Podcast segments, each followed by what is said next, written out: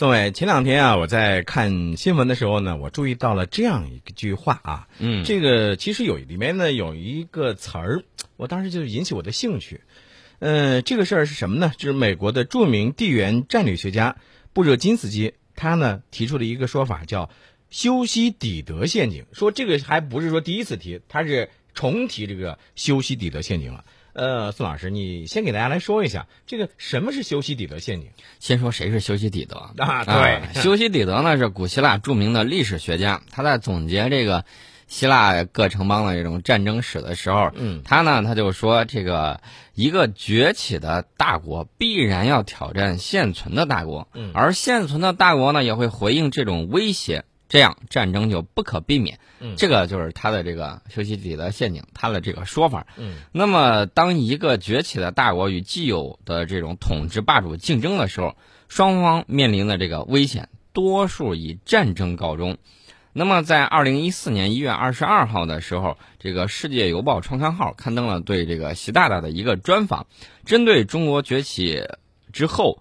必将与美日等旧霸权国家发生冲突，这个担忧，哎，习大大在这个专访里头就说了，他说我们都应该努力避免陷入这个修昔底德陷阱。嗯，强国只能追求霸权的主张，不适用于中国，中国没有实施这种行动的基因。嗯，哎，那这里头咱们就要给大家来说一说了，为什么这个布热津斯基会重提修昔底德陷阱？哎呀，那美国人其实就是想说，哎呦。你自己认清楚自己的实力跟地位啊，不要挑战我啊！我在这个宝座上坐的还挺嗨呢，屁股还没坐热，没过瘾。嗯啊，大家要知道，这个十九世纪的时候，霸主是英国，对吧？嗯。然后呢，一直到二战之后，美国才登上世界霸主的这种宝座。嗯嗯。大家算一算，到现在为止还不到一百年的时间。对。这美国还没有做够瘾。嗯。啊，没做够瘾呢，他就会说：“你看，不要挑战我，离我远一点。”嗯。不然的话啊，会怎样怎样的恐吓你。其实呢，零和博弈不是大国博弈的这种唯一选择。起码，美国当年有现实的例子啊，他当年从大英帝国手中接过霸权的时候。就避免了自己陷入修昔底德陷阱。他没有说：“哎呦，我要跟英国打一仗，痛打英国一顿才算完事儿。”他没有这个样子。嗯。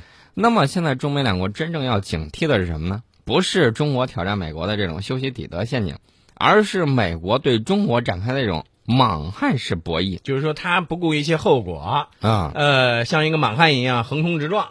对，大家看到没有？最近一段时间以来。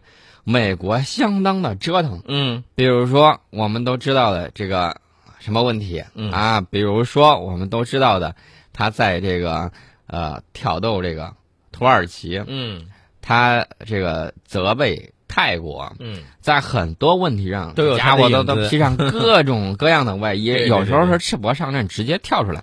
对。他这种就比较莽撞，他就觉得哎呦，我要不跟你硬对硬，搞这种零和博弈，他好像他就过不去。嗯。美国人呢，他有一个特点，嗯，他的特点就是他觉得，怎么说呢，就是喜欢玩这种零和博弈，嗯，赢家通吃，嗯，我强你就得听我的，嗯，你这是霸权思维，没错，霸权思维最后的结果是什么呢？都被这种王道，嗯，被这种王道给搞掉了，嗯，那么我觉得美国，美国是在衰落，这个是美国自己。都承认的，但是你如何避免你这种衰落演变成一种就是怎么说呢？一种中年式的这种焦虑啊啊，一种这个忘乎所以的这种接近疯狂的这种啊个挑事儿。嗯，我想提醒一下美国，最近五年来你的这个战略玩的怎么样？基本上，我说句实在话，没啥效果。你不要逼着我们在南海在搞南海防空识别区。但是有一些中国学者啊，他认为啊，那既然中国当下的重点的是拓展“一带一路”，对吧？那在南海问题上呢，如果要是和美国呢直接对抗的话，会不会因小失大？这有些中国学者是有这样的一些看法。因小失大有这么几种情况，嗯，一种是捡了芝麻丢了西瓜，嗯，还有一种是因为丢了一只马蹄铁而失去了一个骑兵，嗯，失去一个骑兵，失去一场战斗。失去一场战斗，丢失了一场战役，嗯，最后呢，失去了一场战争，因为失去战争，最后失去整个国家。那么现在当下，中国面临的是前一种情况还是后一种情况？这个，呃，著名的这个超限战的作者乔梁他说，应该是后者。如果说我们在压力之下从南海退却，绝不能以为只不过是丢了一只马蹄铁，所以说他就批判那些学者的做法。没错，没错啊，我觉得应该就是这个怎么说呢？呃，人不犯我，我不犯人，人若犯我，我必反人。没错，呃，我们现在的中国的一带一路一路呢即将展开，因为南海是我们的起始点之一，所以说咱们的和美国的这种大战略博弈啊，那将围绕着一带一路呢来展开。嗯，没错，大家想一想，这个美国在中国安排了很多这种炸点啊，埋了很多的这种陷阱，钓鱼岛、黄岩岛，包括香港一些事情，这些炸点居然一个都没炸响，美国没办法呀，又撸胳膊挽袖子，准备自己亲自上，一看亲自上也不行，得了，上衣脱掉，赤膊上阵，到南海来逼压我们，颇有牛二的这个风范，你发现没有啊？但是让这个美哦。让美国人始料不及的时候，其实有一个小牛二啊，菲律宾。嗯，这个美国呀，我觉得更像后头这种黑社会的头子啊，牛二牛二这个流氓牛二啊，对，往前冲。嗯，呃，这个美国呢，怎么说呢？把这个铁杆盟友啊，想的都来上来帮帮帮忙。二零零八年的事儿，我们还记得很清楚，对吧？嗯。但是呢，大家发现没有？中国弄了亚投行之后，英国啊，铁杆盟友。都跑过来了，这个美国人非常恼羞成怒啊！说这算怎么事儿？呃，除了指责英国人是叛徒之外，啊，最近一段闹得很欢。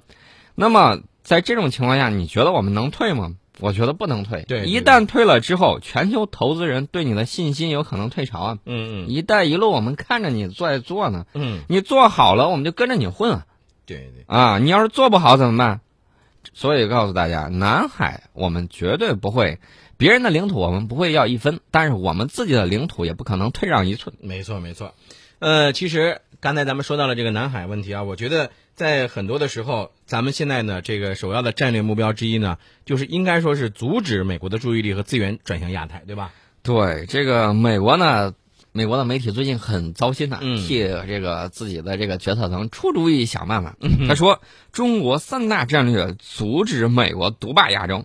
让俄罗斯帮忙看后院啊！他说这是中国的战略啊。其中一个就刚才你提的，就是阻止美国的这个注意力和资源转向亚太。嗯，呃，这个尤其是在这个上合峰呃上合组织双峰会，还有这个就是金砖国家峰会这个，嗯，中国领导人给出的是北京要利用这个三组战略的这种概要啊。第一个就是增援俄罗斯急剧下滑的国力。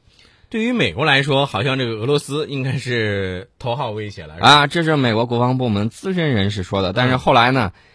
后来美国美国的这个白宫啊就说，他那个说法是他自己说的，我们不太同意。嗯啊，减缓一下这种说法。对，你直接把俄罗斯列为头号威胁，那俄国兄岂不挠你脑的非常厉害？没错，嗯。呃，再加上这个美国宣布要裁减陆军，昨天有朋友在微信上问我说，美国裁减陆军对美国的这个军力会否有影响？说是当时说是要减四万嘛，裁减四万陆军兵力，然后呢，说到二零一七年的时候。会整个陆军的达到四十五万左右。大家看到美国这些年打的这种战争秀啊，有很大一个特点就是，呃，大部分是以空战开始的。嗯。呃，那么陆战呢打的也不错，但是问题打治安战的时候就打成了一场泥沼战，进陷进去之后就很难退出来。嗯嗯。发现没有这个情况？嗯。他就是这种情况，所以说他现在又裁撤陆军，因为军费开支确实令美国这个。啊，金元帝国他也有点受不了，嗯，受不了怎么办呢？呃，先捡不重要的砍，空军跟海军还有海军陆战队，这都是急先锋，急先锋不好砍，那砍谁呢？砍陆军。但问题就来了，你砍掉了陆军之后，你指望着空军上去给你拼刺刀，不太可能。而且对付小国可以，而且现在说实话，这个战争啊，可不像美国大片里演的那样，派一两个、两三个啊，甚至是一个这个小队的这个美国的特种兵就可以能够怎么样怎么样取得什么呃一个重大的胜利，这个就压根儿就是几乎是不可能的事儿。这是演电影，你要了解真实的美军，不妨看一看美军里头的人写的东西，你会知道这个美国军队里头。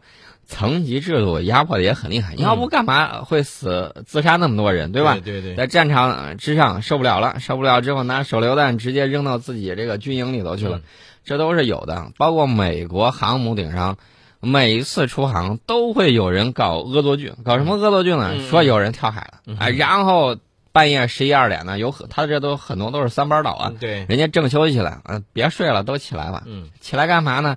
大家来看看到底谁有人跳海没有？嗯，每一次都有人这么搞，嗯所以说美军内部的压力也是非常重的。其实还有一个就是美国是不是也是想这个让印度啊能够站在他那边？没错，所以说我们的战略就是确保印度保持中立。嗯，那么印度一看，哎呦，加入亚投行好啊，我在这儿说话算数啊。对呀、而且将来搞基础设施投资建设的话，一方面我国内有需求，另外一方面我这个钱投出去之后也有回报。嗯嗯，印度觉得这样好啊，这个哪面都不得罪，哪面的好处我都有。印度搞这种平衡外交，那是相当有心其得体会实印度心里头也清楚，他也害怕被美国给拖入太平洋地区的战争啊。啊，对，嗯所以说呢，大家看到了这个新德里如果和我们能够这个保持和平的这种相处，不需要美国的介入，而且大家可以搞这个“一带一路”，可以挣更多的银子。所以说，合印度作共赢啊，，印度觉得何乐而不为？干嘛要听美为美国火中取栗呢？嗯，没那个必要。嗯，对。